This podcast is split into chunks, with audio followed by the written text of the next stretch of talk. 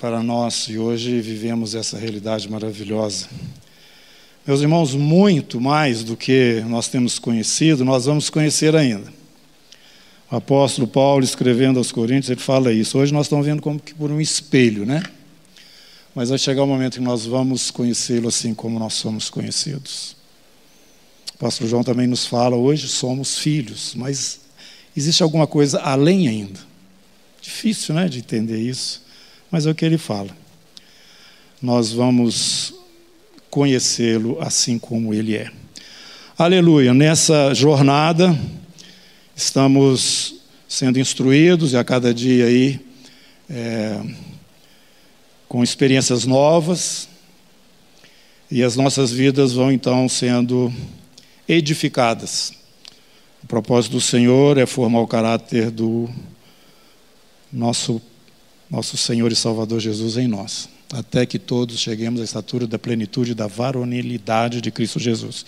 Isto demanda um esforço, um trabalho grande, demanda tempo, inclusive. E estamos agora entrando nesta carta aos Hebreus. Quero que vocês já deixem suas Bíblias aí abertas neste livro.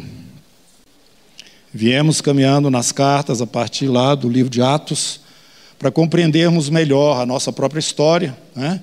e também a doutrina cristã ali, de onde vieram todas as interpretações, pensamentos, ao longo de toda a história, e tantas é, manifestações do poder e da ação de Deus na igreja, a partir desses escritos que nós temos aqui, que nos realça essa nova aliança que temos hoje com Deus, não mais através da lei, mas através do sangue do Cordeiro, Jesus Cristo, nosso Senhor e Salvador.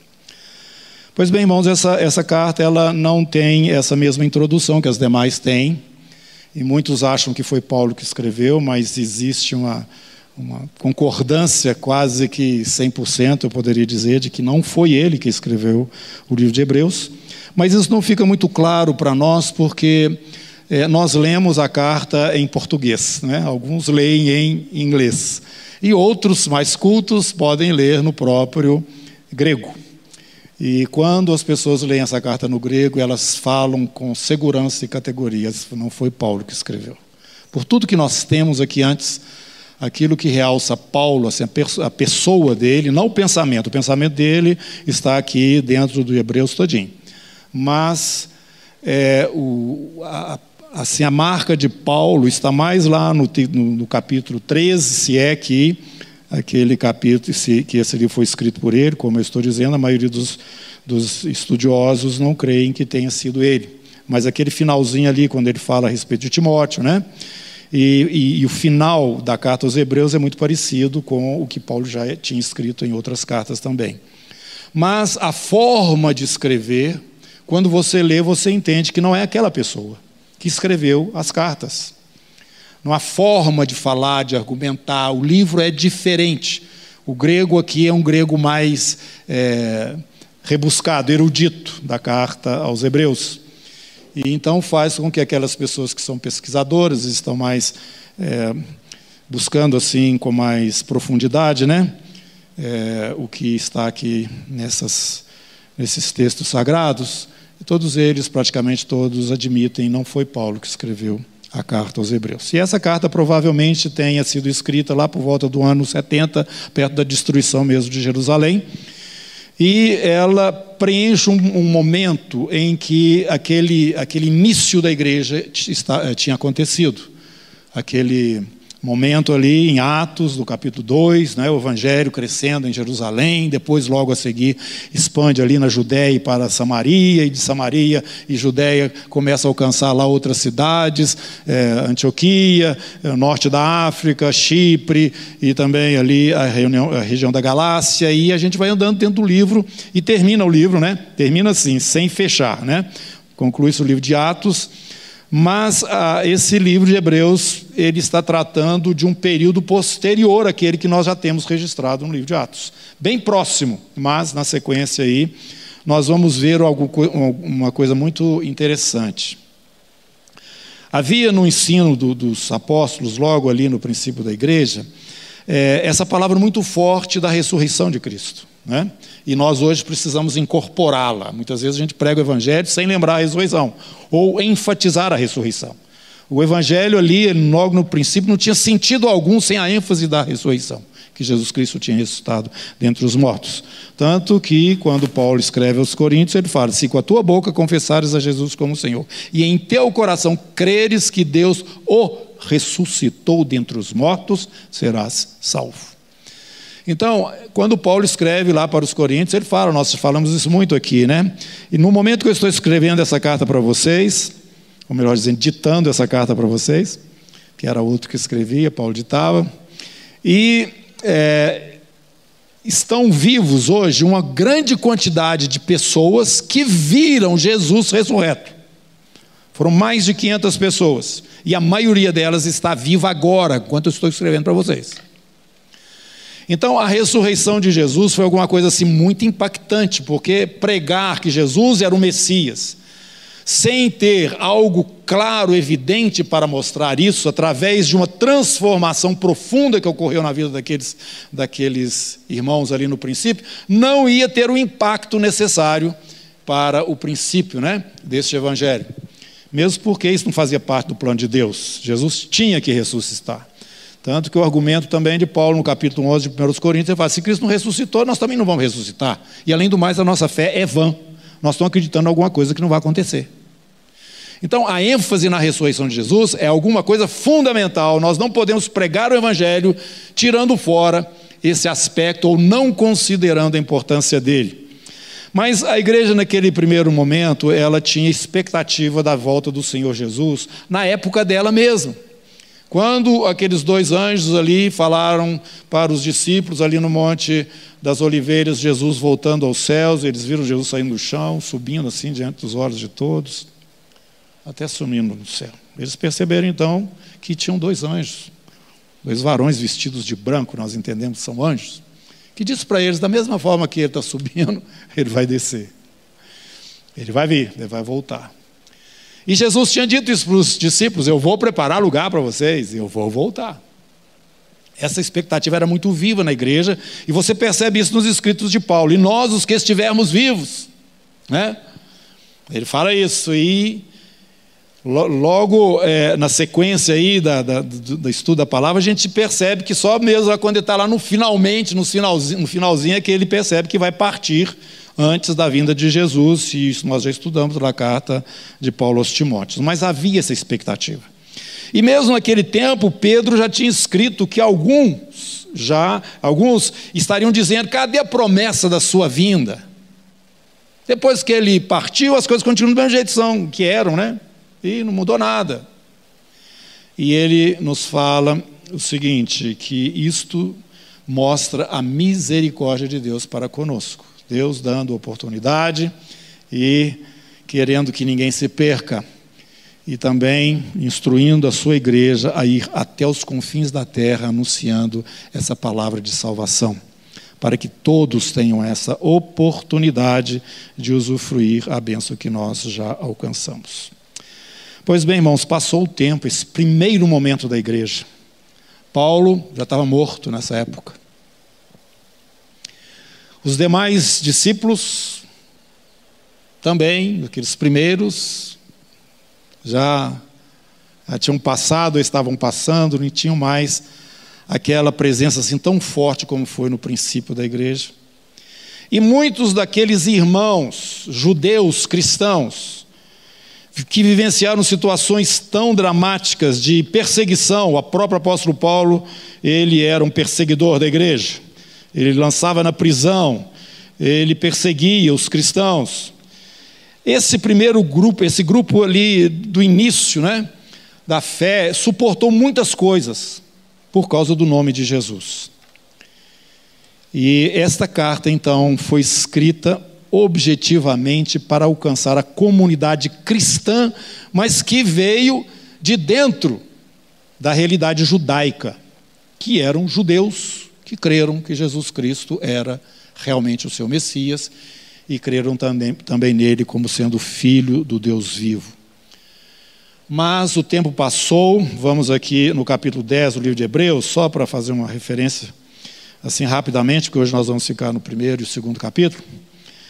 É, versículo 32, o, autor está dizendo o seguinte: Lembrai-vos, porém, dos dias anteriores, em que depois de iluminados, quer dizer, depois que vocês se converteram, sustentastes grande luta e sofrimentos ora expostos como em espetáculo, tanto de opróbrio quanto de tribulações, ora tornando-vos coparticipantes com aqueles que deste modo foram tratados. Porque não somente vos compadecestes os encarcerados, como também aceitastes com alegria espólio dos vossos bens, tendo ciência de possuirdes vós mesmos patrimônio superior e durável. Não abandoneis, portanto, a vossa confiança, ela tem grande galardão. Com efeito, tendes necessidade de perseverança, para que, havendo feito a vontade de Deus, alcanceis a promessa. Porque ainda dentro em pouco, de pouco tempo, aquele que vem virá e não tardará. Todavia, o meu justo viverá pela fé. E, se retroceder, nele não se compraz a minha alma. Nós, porém, não somos dos que retrocedem para a perdição, somos, entretanto, da fé para a conservação da alma. E você vem comigo aqui no capítulo 3, no final da carta, ele vai dizer o seguinte: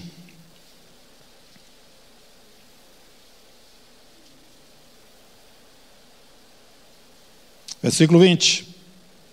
Ora, o Deus da paz que tornou a trazer dentre os mortos a Jesus nosso Senhor, o grande pastor das ovelhas, pelo sangue da eterna aliança, vos aperfeiçoe, aperfeiçoe em todo bem para cumprirdes a sua vontade, operando em vós o que é agradável diante dele. Por Jesus Cristo, a quem seja a glória para todos sempre. Amém. Rogo-vos ainda, irmãos, que suporteis a presente palavra de exortação, tanto mais quanto vos escrevi resumidamente. Então, esta carta é uma carta de exortação ela entra no momento em que as forças estavam indo embora. Elas entram no momento em que a esperança estava querendo é, bater asa também e ir embora. E estava havendo um, vamos usar essa expressão, um marasmo, vamos dizer assim, na cristandade. Passamos por tudo isso, vimos tantas coisas e agora Jesus ainda não voltou. Será que valeu a pena? Será que nós não deveríamos voltar lá de onde nós viemos? Da lei, daquele culto, né? Que nós já conhecemos, mecânico mesmo, aquela coisa toda que está lá na nossa história, como cristãos judeus que eram. E este autor chega neste momento, inspirado por Deus, pelo seu Espírito, e traz uma palavra que vivifica a igreja, que restaura os irmãos, que diz para eles: não, olha aqui, é uma corrida isso. Existe uma nuvem de testemunhas, e ele começa a elencar vários, lá do antigo, da antiga aliança mesmo, que viveram embora dentro da, da antiga aliança na fé, na expectativa das promessas de Deus para as suas vidas mostrando para eles que agora todos nós que cremos somos é, é, conhecidos e vistos dentro dessa linhagem dos filhos de Abraão, que são os da fé, que creem e Deus não se envergonha desses que têm essa expectativa nele e que têm usufruído dessa graça maravilhosa do perdão dos seus pecados, de uma vida transformada pela obra que o seu filho realizou ali na cruz. Então o escritor de Deus começa a chamar a atenção dos irmãos. Oh, peraí, acorda, presta atenção. É necessário reavivar algumas coisas para que vocês é, não desanimem, não abram mão, não venham abrir mão de, de algo que é maravilhoso demais. Corre até o final. Não entrega os pontos. Persevera. No capítulo 1, chegando lá, ele começa dizendo: Havendo Deus outrora falado, muitas vezes e de muitas maneiras aos pais pelos profetas. Deus falou, vocês têm aí o Velho Testamento? Quantas vezes e de quantas maneiras Deus falou. Deus deu o seu testemunho para o povo. Fez isso também através dos profetas, né? E nestes últimos dias, nos falou pelo Filho. Presta atenção. Tudo isso que nós conhecemos de Deus, Deus usou intermediários. Nós vamos ver aqui até os anjos, os profetas, de várias maneiras, Deus foi falando. Mas eu quero que vocês entendam que agora, nesses dias, últimos dias, né, nesse tempo aí, próximo passado nosso, Deus tem nos falado através do seu Filho. Se vocês dão tanta importância e entendem o papel tão forte da lei e de toda aquela revelação lá do Pentateuco, de tudo que Deus fez, presta atenção. Deus ali usou anjos, usou profetas, usou homens, situações, mas agora não. Nós estamos agora na sequência de dias onde o próprio Filho de Deus falou. Capítulo 2 Verso 1: Por esta razão importa que nos apeguemos com firmeza às verdades ouvidas, para que delas jamais nos desviemos. Se, pois, se tornou firme a palavra falada por meio de anjos, isso é a lei, foi dada, né? Eles, os, os judeus entendem que Deus usou anjos para falar lá para Moisés, a, lei, toda aquela lei. E toda transgressão ou desobediência recebeu justo castigo, a lei não transigia, errou, pronto, tem a consequência e não tem que lamentar e nem chorar, não. Se era assim a lei, como escaparemos nós se negligenciarmos tão grande salvação? A nossa situação é muito mais séria do que foi no passado para aqueles que receberam a lei. A qual salvação, tendo sido, sido anunciada inicialmente por Jesus, pelo Senhor, foi-nos depois confirmada pelos que a ouviram, dando Deus testemunho juntamente com eles por sinais prodígios e vários milagres, e por distribuições do Espírito Santo, segundo a sua vontade. Foi isso que aconteceu. O filho veio, falou, e na sequência, homens e pessoas foram revestidas pelo Espírito Santo. Vários milagres foram feitos, confirmando esta palavra que agora nós estamos andando nela, que é a palavra que o Filho trouxe. Volta no capítulo 1. Nesses últimos dias, verso, verso 2, Deus nos tem falado pelo Filho, a quem constituiu herdeiro de todas as coisas, pelo qual também fez o universo. Agora nós vamos descobrir quem que é esse filho. Ele nos falou pelo seu filho, mas quem que é esse filho? Esse filho, ele é herdeiro de todas as coisas, tudo, tudo, tudo. E foi através dele também que todo o universo foi criado. Ele é o resplendor da glória e a expressão quase exata do seu ser. Oh, que bom, que bom. Mas preste atenção no que está sendo escrito aqui. A expressão exata, exata do seu ser. Este é o Filho. E continua. Ele sustenta todas as coisas pela palavra do seu poder. Depois de ter feito a purificação dos pecados, assentou-se à direita da majestade nas alturas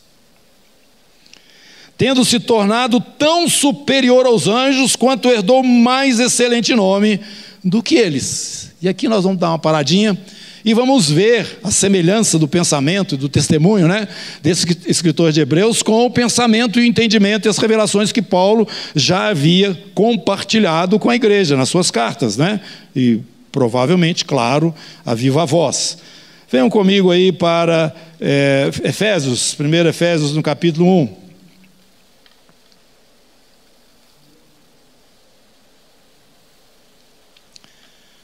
Vou ler a partir do verso, é, verso 5. Porque é um. Isso aí não tem ponto final nessa primeira capítulo de Efésios. Deus nos predestinou, nos predestinou para a adoção de filhos através de Jesus Cristo, segundo o beneplácito da Sua vontade, para o louvor da glória de Sua graça que Ele nos concedeu gratuitamente no amado Oh, aleluia, glória a Jesus. Porque sem ele nada disso poderia acontecer.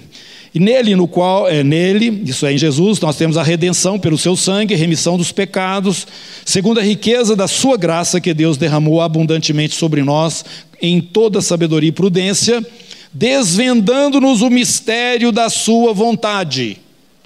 Mistério da sua vontade, segundo o seu beneplácito que propusera em Cristo de fazer convergir nele, Cristo, na dispensação da plenitude dos tempos, todas as coisas, tanto do céu como as da terra.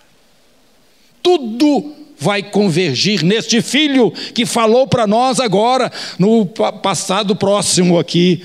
Foi ele. É esse que é o filho. No livro de Colossenses, capítulo 1.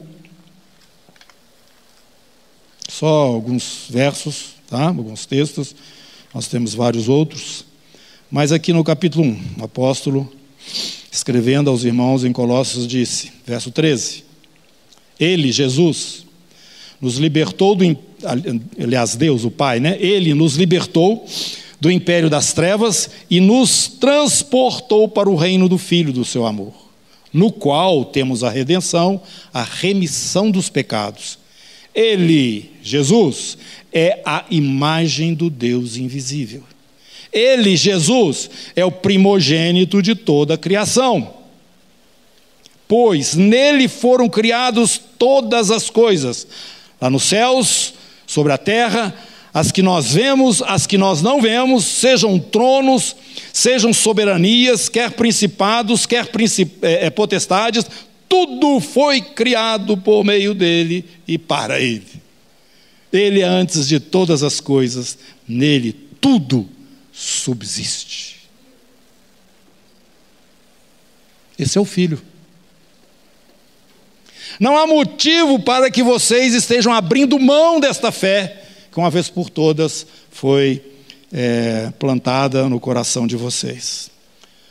Irmãos, nós temos que perseverar. Essa, esse livro de Hebreus, ele traz para nós, para os nossos dias, uma palavra de ânimo, de fortalecimento e de, de vigor espiritual que nós precisamos. Você que está aí cansado, ei Jesus, cadê as promessas, né? Parece que as coisas estão tão longe, Senhor. O Espírito Santo está falando para você hoje, meu filho, persevera seu galardão é grande demais, é lindo demais, é maravilhoso demais. Não abra mão da esperança da glória. Ainda em Colossenses, no capítulo 2, versículo 1. Gostaria, pois, que soubesseis com grande luta venho mantendo por vós, pelos laudicenses, e por quantos não me viram face a face, para que o coração deles seja confortado e vinculado juntamente em amor, e eles tenham toda a riqueza da forte convicção do entendimento para compreenderem plenamente o mistério de Deus, Cristo. Em quem todos, ou quase todos, não, todos os tesouros da sabedoria e do conhecimento estão ocultos. Então isso me faz entender o seguinte: eu conheço tão pouco do filho, eu preciso conhecê-lo mais. Capítulo 2, versículo 8. Cuidado que ninguém vos venha enredar com filosofia e vãs sutilezas, conforme a tradição dos homens, conforme os rudimentos do mundo, e não segundo Cristo. Porquanto nele, em Cristo, habita corporalmente toda a plenitude da divindade. Também nele estáis aperfeiçoados. Ele é o cabeça de todo principado e potestade. Este é o Filho, Jesus. Talvez pelo fato de ele ter andado aqui pelas estradas poeirentas, ele ter vivido como nós aqui em carne, a gente tem um entendimento assim é, da pessoa de Jesus muito humano, né? Mas isso era necessário, sem contudo tirar dele esta é, posição gloriosa que ele tem, né? E a pessoa que realmente ele é. Ele não é um anjo tendo se tornado tão superior aos anjos, quanto herdou mais excelente nome do que eles. Capítulo 1, verso 4. Nós não estamos tratando de anjos, não. Nós estamos tratando do Filho, essa revelação, a última palavra de, de Deus para nós veio através do próprio Filho, que é a expressão exata né, do, do, Deus Todo-Poderoso e no qual estão todos os tesouros do conhecimento. Ele é a expressão exata do seu ser. Ele sustenta todas as coisas pela palavra do seu poder. Nele, Deus fará convergir tanto as coisas do passado como as do futuro e também as do presente. Tudo tem que passar por Cristo. Ele é o herdeiro de todas as coisas. Ele é o mantenedor de todas as coisas. Jesus. Então esse escritor começa a mostrar essa diferença do verso 5 até o verso 14, ele vai mostrando como que na antiga aliança, lá dentro da antiga aliança ainda, no Velho Testamento, Deus trata a respeito dos anjos e a respeito do seu filho. E eu vou realçar só um texto desses, que está aí no versículo 13: Ora, a qual dos anjos jamais Deus disse: Assenta-te à minha direita, até que eu ponha os teus inimigos por estrado dos teus pés? Na verdade, esses anjos né, são todos espíritos ministradores enviados para serviço a favor dos que hão de herdar a salvação. Os anjos são ministros de Deus. Mas a qual anjo que Deus falou o seguinte: Senta-te à minha direita até que eu ponha os teus inimigos por estrado dos teus pés? Jamais. Mas Jesus, quando estava conversando com os escribas, fariseus, aquela turminha lá, né? que estava tentando de todas as formas prender Jesus e confundir as pessoas que estavam seguindo e crendo nele, é, fazendo aquelas perguntas capciosas. Jesus pergunta para eles o seguinte: a quem Davi se referia quando ele disse no Salmo 110, se você quiser ir lá procurar o Salmo 110, é esse mesmo texto, que ele, Davi dizia o seguinte: o Senhor disse ao meu Senhor: Assenta-te à minha direita até que eu ponha os teus inimigos por estrado dos teus pés. E eles não sabiam responder a Jesus, porque aquela pessoa a quem Davi chamava de Senhor, na verdade, era superior a ele mesmo, Davi, que era o rei. E dessa forma, Jesus confundiu aqueles que estavam ali querendo é, aprisioná-lo ali nos argumentos e fazer com que ele tivesse alguma contradição. E nesse texto nós já vamos vendo, e vários outros também, o pai falando e anunciando a respeito do filho.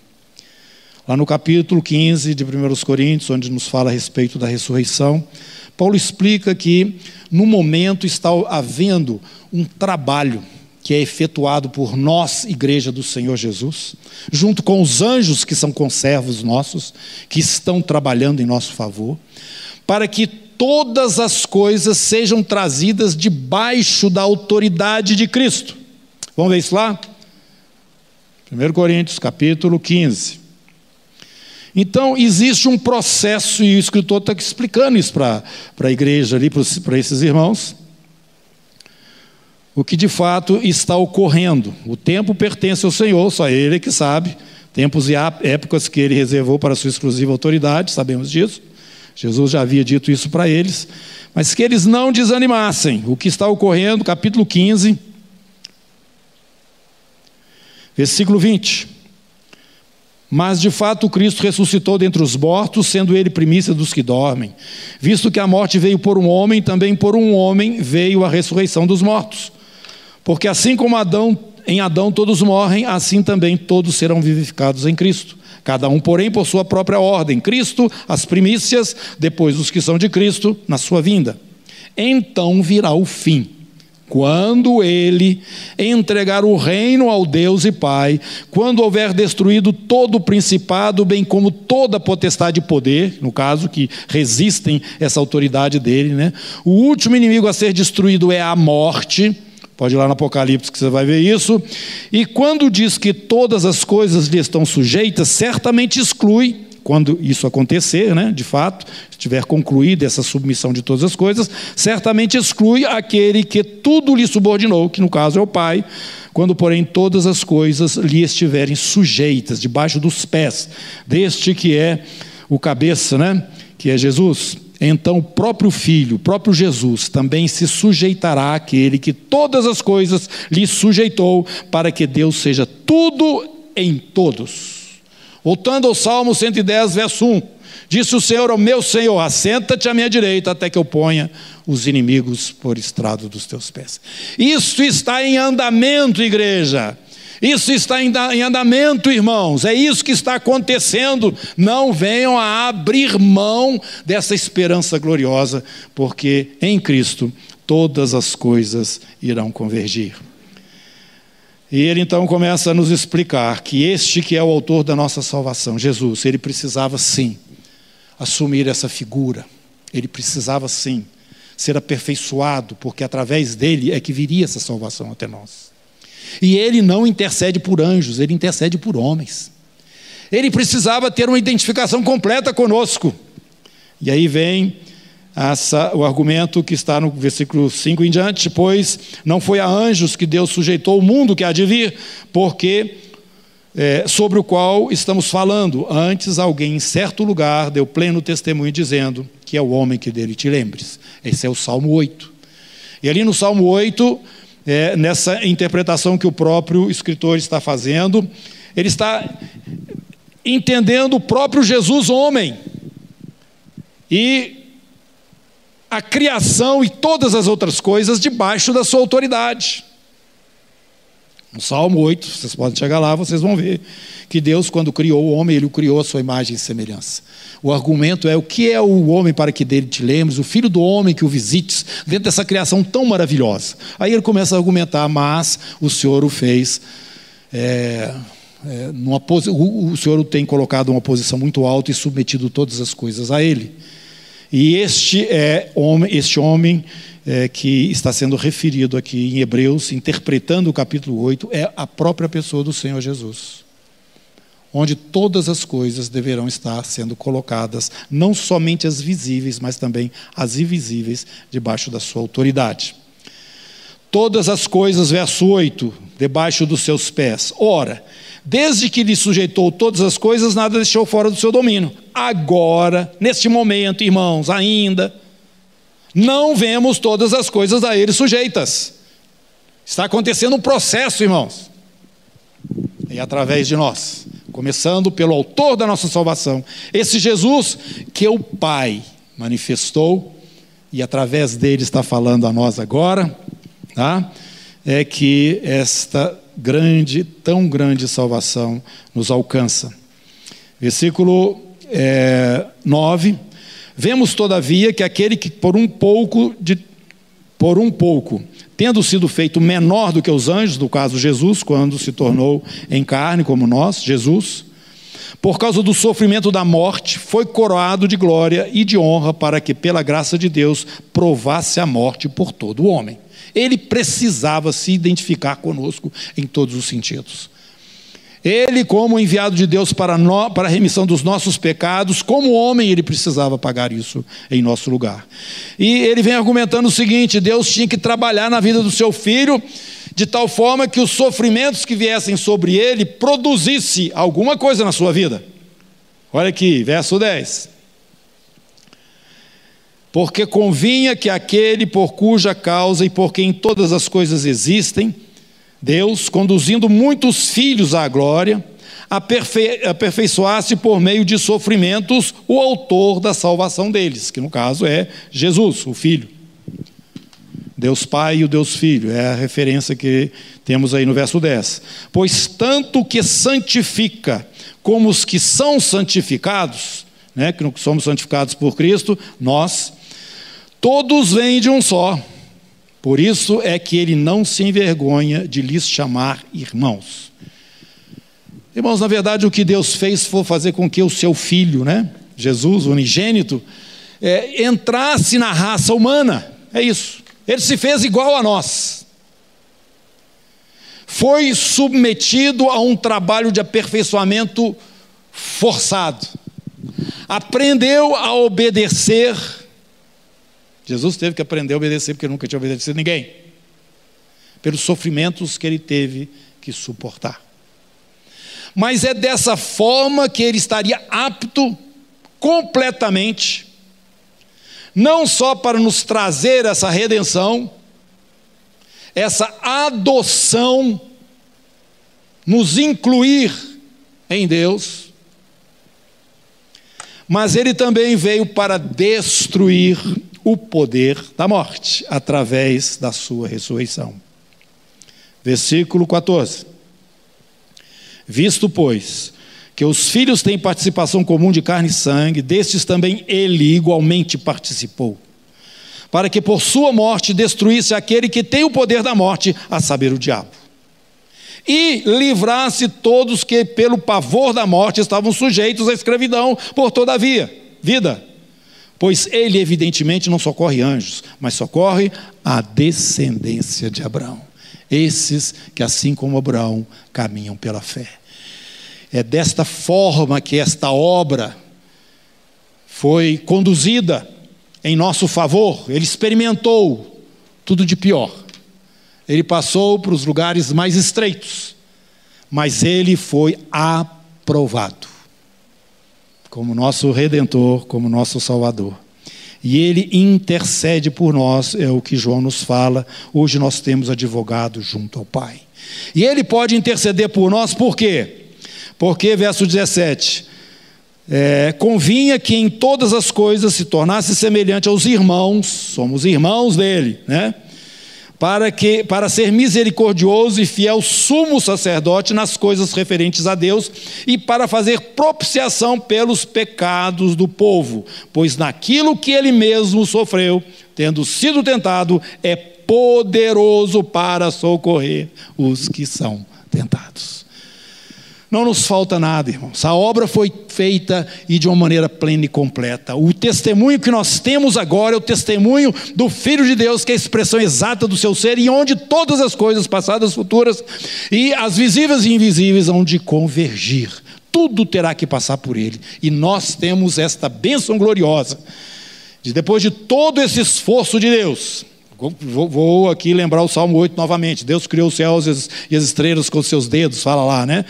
Isso para Deus é fácil, mas agora comprar a sua vida, ele precisou se tornar homem, se humilhar e se tornar como nós, sofrer como ele sofreu, pagar o preço com a sua própria vida, para que você pudesse hoje ser chamado, adotado agora na família de Deus, ser também chamado um filho de Deus. Porque a todos quantos o receberam, deu-lhes o poder de serem feitos filhos de Deus. 1 João capítulo 3, vamos concluir.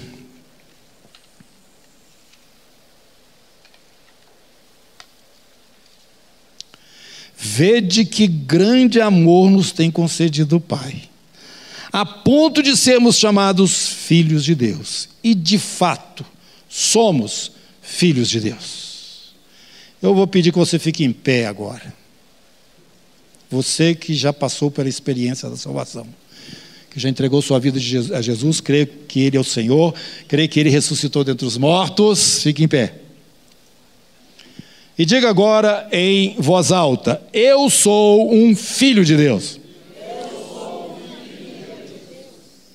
Amém.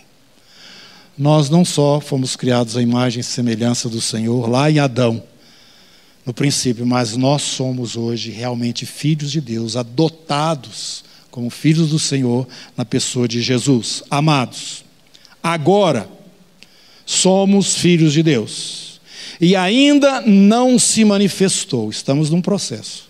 O que haveremos de ser. Sabemos que quando ele se manifestar, seremos semelhantes a ele, porque haveremos de vê-lo como ele é. Vamos curvar as nossas cabeças. Vamos orar. Pai eterno e bendito, louvado seja o teu nome, Senhor. Obrigado porque o Senhor está nos acordando para percebermos sobre o que estamos, ó Deus, de fato, é, estabelecidos e firmados. Ó Deus, a grandeza dessa esperança da fé. A grandeza, ó Deus, desse fundamento que é Jesus, essa pedra que os construtores rejeitaram, mas veio a ser a pedra angular.